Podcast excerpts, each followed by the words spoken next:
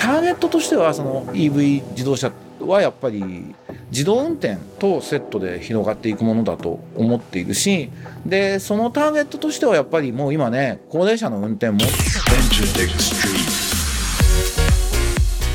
エンターテックストリート。1週間のご無沙汰でした。音楽プロデューサーそしてエンターテックエヴァンジェリストの山口紀一です。えー、今とこれからのエンターテインメントテクノロジーのホットトピックスについて一緒に考えていくこのプログラム。今日も短い時間ですが、どうぞお付き合いください。とんでもないゴールデンウィークになってしまいそうですね。緊急事態宣言ということで。なんか今回の COVID-19 が浮き彫りにしたことってすごくたくさんあると思うんですけど、まあそのうちの一つが日本の行政とか社会の仕組みがもう有効じゃなくなってるっていうことだなと思います。あの僕は専門家じゃないんでちょっとやり方はわかんないんですけど、まあ普通に考えてコロナが起きて1年以上経って、未だに病床が足らないとか言ってるのは、これ医師会の仕組みが機能してないですよね。そう思いませんか？で、あとまあ先進国でワクチン接種が一番遅れてるのが日本なんですけど、まあ、これも国産ワクチンがないっていうのは非常に大きな問題で、日本の開発力が劣っているからできないんじゃなく、厚生労働省の認可がストリクトすぎるわけですよね。だからまあ、緊急事態宣言が必要なのは国民じゃなくて日本医師会と厚生労働省なんじゃないのって真面目に思います。なんか今までの続けてやってきた仕組みを守ってそれをなんとか当てはめようとしていて部分最適になっていて全体最適とずれているということなんでしょうね。この禁止法みたいなやり方は全然国民の共感は得られてないと思うんで僕はゴールデンウィーク中にしかも夜暗くするとか言っててなんか道端で飲んでて警官に止められたりとかなんか東京都のなんとか隊とかに止められたらみんな怒りますよね。なんかちょっと一悶着あるんじゃないかと思ってそれは心配ですね。そういう意味じゃまあゴールデンウィーク夜街中に行かない方がいいっていうなんかちょっと逆説的ですけどまあそんなことなのかなというふうに思いますがまあ気を取り直して未来を見ていく。ニュースクリエーションを、えー、やりたいと思います。えっ、ー、と、今日の一つ目のニュースは、C ネットジャパンから、安スポーツナビ、パリーグ試合配信に有料の応援機能、投げ銭で球団を応援っていうね。ヤフーがパシフィックリーグマーケティングの協力のもと、ヤフープレミアム会員向けに、パリーグの公式試合のライブ配信向けに有料の応援機能、まあ、いわゆる投げ銭的な機能を取り付けますと。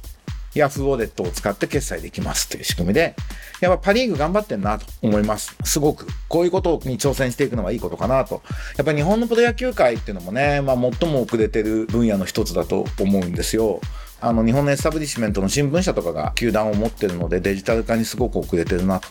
あの、僕自身は実は子供の頃は巨人ファンだったんですけど、まあ、あまりにも読売新聞とナベツネが嫌いになりすぎて、巨人ファンを原の引退ぐらいのタイミングで辞めてしまって、もう大リーグしか見ないぞって、その時思ったんですけど、なんかパリーグすごい頑張ってるなと思います。だからこれ、やっぱり球団にただ投げ銭できるっていうだけだとちょっと共感が得づらいんで、もっとユーザーの共感が得られるようにどういう使い道なのかっていうのが可視化されていくとか、選手に分配されるとか、なんかそういうところまで広がっていくと面白いことになるんじゃないかなと。特に今ね、野球も満員にできないっていうね、コロナのせいでお客さん入れる制限があるってこともあるんで、オンラインのところを充実させていくってことは大切だろうなと思います。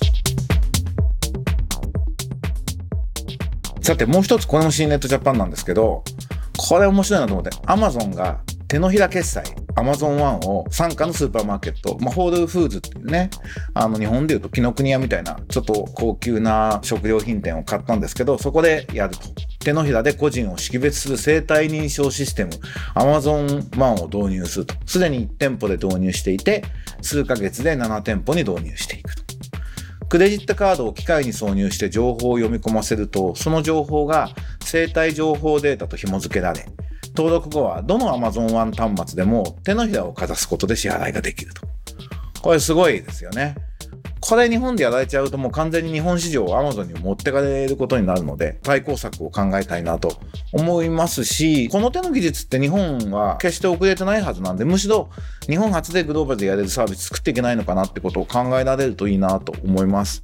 もういつの間にか日本はその特にこう 2C っていうかユーザーベースのとこでは世界で最も IT が遅れている国になってるんで今からキャッシュレスの QR コード決済とか頑張ってやるのまあやんないよりはいいけどそこで頑張ってってももう中国に負けてるわけなんで、こちらが次のカエル飛び、どこをすっ飛ばすかってことを考えるのが大事だなと思うんですよね。だからもうマイナンバーカードとかはどうでもいいんで、マイ生体反応みたいなね、あの人間がみんな自分の生体反応と結びつけると、郵便局に行って郵便貯金もできますみたいなところに向かうといいなと思います。ここの記事でも数千人のユーザー個人を特定できる生体認証データに第三者の企業がアクセスできるようになっているかは依然として不明だ。そうした不確実性からセキュリティやプライバシーに関する懸念が高まっていると書いてあるんですよね。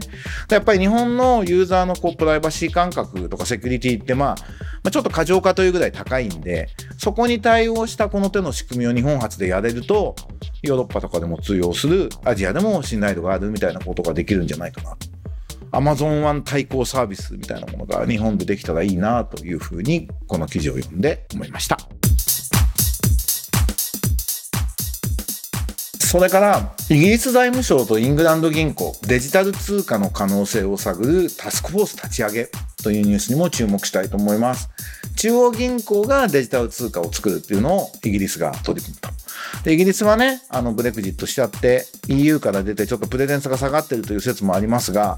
まあ EU に入ってもね、本土を維持したように、まあ金融大国というか、金融に関してやっぱり世界の中心でまだまだあるので、イギリスが何をやるかっていうのはすごく大きいと思うんですよね。で、中国はもうデジタル人民元を作って、まあこれアメリカドル、米ドル基軸通貨に勝負を挑むっていうことを明らかにこうそういう姿勢を見せているので、各国デジタル通貨どうするんだっていうのはすごく大きな課題だと思います。イギリスがやったっていうのは一つヨーロッパにも波及があるし、でこれ日本もやらなきゃいけないんで、どっかのタイミングで、まあ日銀と日本の財務省もそれやりましょうっていうふうに切り替えてくると思うんですけど、そのタイミングがどうなのか、それどういうふうにやっていって、国際決済どうしていくのかっていうのは、これからの日本の経済考えるときに非常に大きな問題だと思うので、このイギリスの財務省とイングランド銀行がどんなタスクフォースで話をしていくのかっていうのは、ウォッチングしていくといいんじゃないかなと思います。まだ政府とイングランド銀行はイギリスに CBDC を導入するかどうか決定しておらず、今後幅広い利害関係者とメリット、リスク、実現性などについて意見交換していくっていうふうに書いてるんで、まあその様子を見ていくのは、で、まあ多分日本よりは動きは早く出てくるでしょうから、しっかりウォッチングしていきたいなと思いました。それから菅首相がアメリカのバイデン大統領とね対談してきたってことでちょっと注目をされた地球温暖化問題についてどうするのかと。まあ、炭素税っていうね炭素をこれ以上 CO2 を出さないようにしましょうっていうもうグローバルの流れがすごくあるわけですけどその中であの小泉環境大臣がすごい注目をされていてちょっとあの揶揄されてるようなところも、まあ、あるようなんですけどまあでもやっぱり注目度の高い大臣が環境大臣やるっていうのはまあいいことなんじゃないかなと。あの好きの反対は嫌いじゃなくて無関心ですからねスルーされるっていうのが一番良くないんで、まあ、なんであれ話題になるのはいいのかなと電動車と再エネのセットで80万円補助っていう記事でした。新キャンペーンをやると。ゼロカーボンドライブキャンペーンっていうのが、えー、令和2年度の第3次補正予算で行うと。今までの40万を倍額にして、10の国立公園及び2つの国民公園の有料駐車場にて、EV、FCV の駐車料金を順次無償化するみたいなこともやっていくっていうことで、まあいいことだなと思うんですけど、今、この EV、PHEV、PCV みたいな新しい車に乗る人って、まあやっぱ新しいもの好きじゃないですか。で、比較的やっぱり経済力もある人だと思うんで、ターゲットとしてはその EV 自動車はやっぱり自動運転とセットで広がっていくものだと思っているし、で、そのターゲットとしてはやっぱりもう今ね、高齢者の運転問題になってるじゃないですか。だから高齢者向けに自動運転レベルをある程度3とかぐらいの車を出していく、その普及のために補助金出していくって使い方が、税金の使い方としては正しいんじゃないかなと思います。あの、実は僕も自分の両親が80過ぎてて、免許返上するみたいなこと言い始めてるんですよね。ただ、やっぱり車がないと活動がますます狭くなっちゃうみたいなこともあるので、僕としては、長男としてですね、自動運転車をプレゼントしてあげたいわけですよ。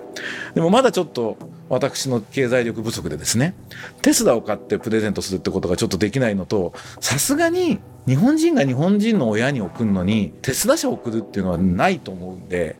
なんか万が一ね、やっぱ新しい技術って何が起きるか分かんないから、何かあった時にやっぱ納得度も含めて、トヨタ車だと思うんですね、こういう時は。なんで、トヨタの自動運転レベル3以上を僕はいつ親にプレゼントできるんだろうっていう個人的な興味もあって、結構そういう人多いと思うんだよな。なんで、高齢者の運転問題とセットで電動車自動運転のところに取り組んでいくっていうのが国策的にはでそれとその地球温暖化を結びつけていくっていうのが政策としてはいいんじゃないかなとそんな風に思ってます。ちょっと今日はなんか社会問題系の話が多かったんですが、一つ最後にちょっと、ライトって言っていいのかどうかわかんないですけど、楽しい話題。Spotify の CEO、アーセナル買収に関心。黒円家に売却の意思があればと。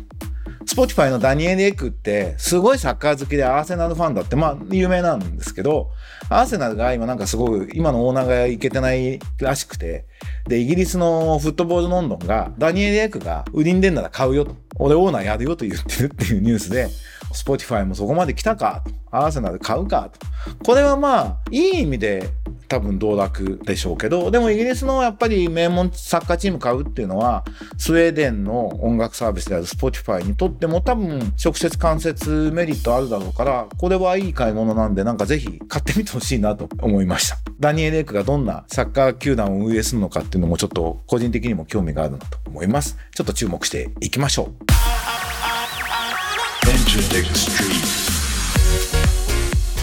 ということで、こんなお話をしてみましたが、皆さんいかがだったでしょうか？